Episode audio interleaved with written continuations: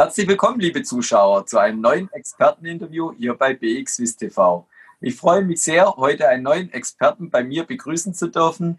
Robert Halver, Leiter der Kapitalmarktanalyse von der Badebank. Herzlich willkommen, Robert. Ja, grüezi, sagt man ja bei euch in der Schweiz. Ja, ich freue mich auch bei dir zu sein. Ja, ist für mich ja auch Neuland jetzt bei, auf deinem Format, aber ich freue mich sehr dabei zu sein. Ja, wollen wir mal so einen kleinen Ausblick äh, ins neue Jahr wagen.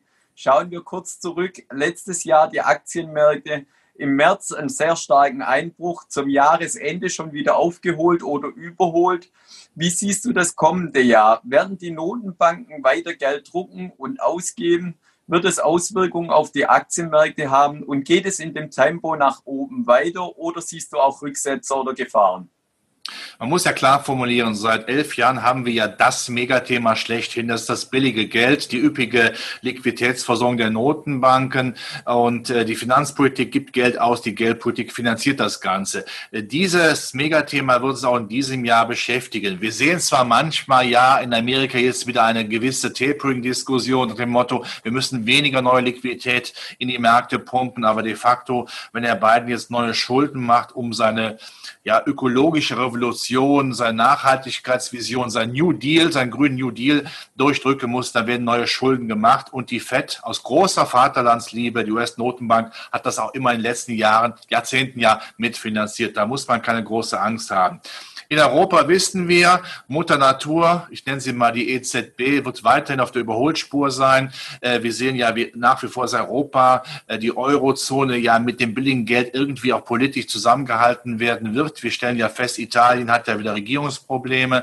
In diesem Jahr wird das erste Mal ja auch, wenn auch Gelder verschenkt. Also das muss ja irgendjemand finanzieren. Das macht nach wie vor die EZB und de facto, man kann es klar ausdrücken, bis Ende März 2022 wird die EZB weiterhin so viel Liquidität in die Märkte einbringen, dass jede neue staatliche Emission von Staatspapieren auch finanziert werden kann. Also das Thema Liquiditätshosse wird uns auf jeden Fall begleiten. Wie gesagt, es gibt mal ein Zwicken und Zwacken ab und zu, weil man deiner Meinung ist, dass in Amerika mal die Renditen etwas steigen, auch die Inflationserwartungen wieder zunehmen, aber äh, de facto äh, müssen wir keine große Angst haben, dass das Thema dann abhanden kommt. Wir sind so weit überschuldet, auch in Amerika, dass wir es gar nicht mehr aushalten, zur Normalität zurückzubekommen. Wir haben japanische Verhältnisse, die werden wir fortschreiben. In diesem Jahr wird Amerika das erste Mal über 30 Billionen Staatsverschuldung haben. Das ist doch mal eine Ansage und man möge mir bitte mal mathematisch erläutern, wie man diese Staatsverschuldung Verschuldung bei steigenden Zinsen denn finanzieren kann. Es wird nicht mehr äh, nicht funktionieren. Ich denke mir sogar, wenn wir längerfristig denken, etwas sehr längerfristig, äh, werden die amerikanischen Renditen bei Null liegen. Und wenn man das äh, auf dem Aktienmarkt jetzt anschaut, was heißt das für den Rohstoffmarkt? Wird das Gold weiterhin so knapp unter den 2000 äh, US-Dollar bleiben? Oder siehst du auch genügend Angst vorhanden bei den Anlegern, dass die auch in Gold investieren und es auch weiter steigt? Also die Instabilität unserer Finanzsysteme, die Überschuldung geht ja in die nächste Runde. Das ist ja ein Evergreen, ja, ein Evergreen wie in Italien meinetwegen Quando, Quando, Quando. Äh, das heißt, man wird natürlich immer als Anleger geneigt sein, eine Sicherheitsanlage zu suchen. Das ist natürlich Gold. Gold ist etwas, was ja seit Jahrtausenden immer diesen Sicherheitsaspekt ja auch sehr massiv ausstrahlt. Äh, wir haben es zwar im letzten Jahr nicht geschafft, dass wir über die 2000er Marke gehen. Ich sehe aber gute Chancen, dass wir das in diesem Jahr durchaus schaffen können. Eins darf man nicht vergessen. Der größte Freund des Goldes sind ja eigentlich die Notenbanken. Sie sorgen einerseits dafür, dass es keine Zinsen gibt. Wir haben in Europa ja in vielen Ländern mittlerweile mittlerweile auch negative Renditen, selbst in den Ländern, die ja noch äh, vor elf Jahren fast pleite waren oder vor zehn Jahren pleite waren. Äh, das ist das eine. Und das andere ist, die Notenbanken selbst kaufen ja seit 2008 kontinuierlich Gold auf. Das heißt, die größten Goldbugs sind eigentlich die Notenbanken.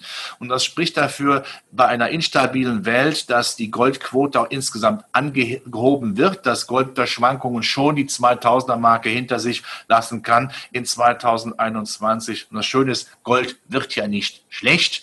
Man muss ja auch äh, sehr klar formulieren, solange die Alternative nicht da ist, dass es keine vernünftigen Zinsen gibt, und selbst wenn die Zinsen etwas steigen, wenn die Inflation aber mitsteigt, bleibt es trotzdem bei Realzinsen, die um die Null sein werden, negativ sind. Und da ist Gold natürlich eine wunderbare Alternative. Da weiß man, was man hat. Gold wird nie schlecht. Und wenn man schon den Jahresausblick wagen möchte, auch auf verschiedene Assetklassen, kommen wir um ein Thema natürlich nicht rum. Was macht der Bitcoin dieses Jahr? Anfang des Jahres schon gesehen, schon über 40.000 US-Dollar. Geht es so weiter? Äh, unterhalten wir uns in einem halben oder in einem Jahr darüber, dass wir dann bei den 100.000 sind? Oder wie ist deine Einschätzung? Der Bitcoin ist ja auch im Grunde genommen das Produkt einer instabilen äh, Geldpolitik seit Jahren. Und der Bitcoin, um es so auszudrücken, ist natürlich insofern eine Sicherheitsanlage, weil er nicht beliebig vermehrbar ist. Geld ist auf Druck oder auf Knopfdruck der Notenbank beliebig vermehrbar. Das ist der Bitcoin nicht. Das heißt, es spricht für ihn, dass er eine gewisse Stabilität ausstrahlt und damit auch sicherlich in Konkurrenz äh, zu Gold tritt da Bitcoin jetzt ja in den letzten Jahren äh, immer besser läuft und das ja offensichtlich auch in diesem Jahr einige äh, große Anbieter, äh, PayPal zum Beispiel, äh, in den USA auf Bitcoin setzen müssen, bekommt er auch so ein bisschen natürlich die operativen höheren Weihen. Auch das ist klar. Allerdings, das gehört eben soweit auch dazu, die Schwankungen, die muss man aushalten. Wenn man ja äh, vor kurzem feststellen musste, dass es ja der Bitcoin schafft, an einem Tag in den Bärenmarkt zu rutschen, mehr als minus 20 Prozent, dann weiß man, das ist nichts für schwache Nerven. Da braucht man schon Beruhigungsmittel als Anleger. Das ist sicherlich klar. Aber, das sage ich auch,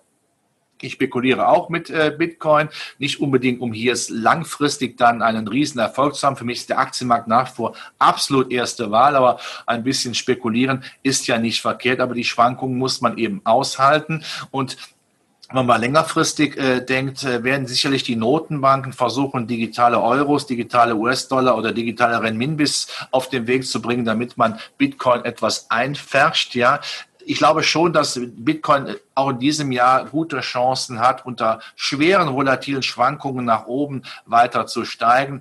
Wer spekulieren möchte, sehr gerne soll es machen, Herr Herzenslust, aber immer sich vor Augen führen, diese Schwankungsbreite, die man sonst nur auf hoher See hat, bei, bei Sturmtief und mit, mit Windstärken von 10, die muss man aushalten. Also der Bitcoin muss ein bisschen aus dieser Modeerscheinung auch rauskommen. Das ist auch unheimlich wichtig. Aber der größte Feind des Bitcoins ist natürlich die Politiker. Äh, die wundersame Geldvermehrung, mit der man ja alle Schulden der Welt finanzieren kann, das geht mit Bitcoin nicht. Und ähm, ich bin mal gespannt, ob es denn operativ machbar ist, dass immer mehr auch wirklich dann auch größere Adressen äh, bereit sind, Bitcoin zu akzeptieren. Naja, man überlegt sich, man würde ein Premium-Auto kaufen und der Anbieter ist bereit, äh, dafür sich Bitcoin auszahlen zu lassen. Naja, wenn es dann solche schweren Schwankungen nach unten gibt, wird man, glaube ich, sich abhatchen müssen irgendwo. Das wird nicht nach jedermanns Geschmack sein. Ähm, also reine Spekulation aber spekulieren ist für mich und auch für die Schweizer ja nichts Negatives, aber eine nachhaltige große Anlage für, ich sag mal, für den normalsterblichen Anleger, das sehe ich im Moment leider nicht. Ja, so wie du sagst, äh, interessierte und vor allem auch investierte Anleger, insbesondere auch im Bitcoin, denke ich auch, müssen den Markt äh, im Auge behalten. Herzlichen Dank für deine Einblicke und den Ausblick für das neue Jahr. Vielen Dank äh, dir für das Interview und liebe Zuschauer, schauen Sie wieder bei uns vorbei, wenn es heißt Experteninterview bei BXWIS TV. Herzlichen Dank.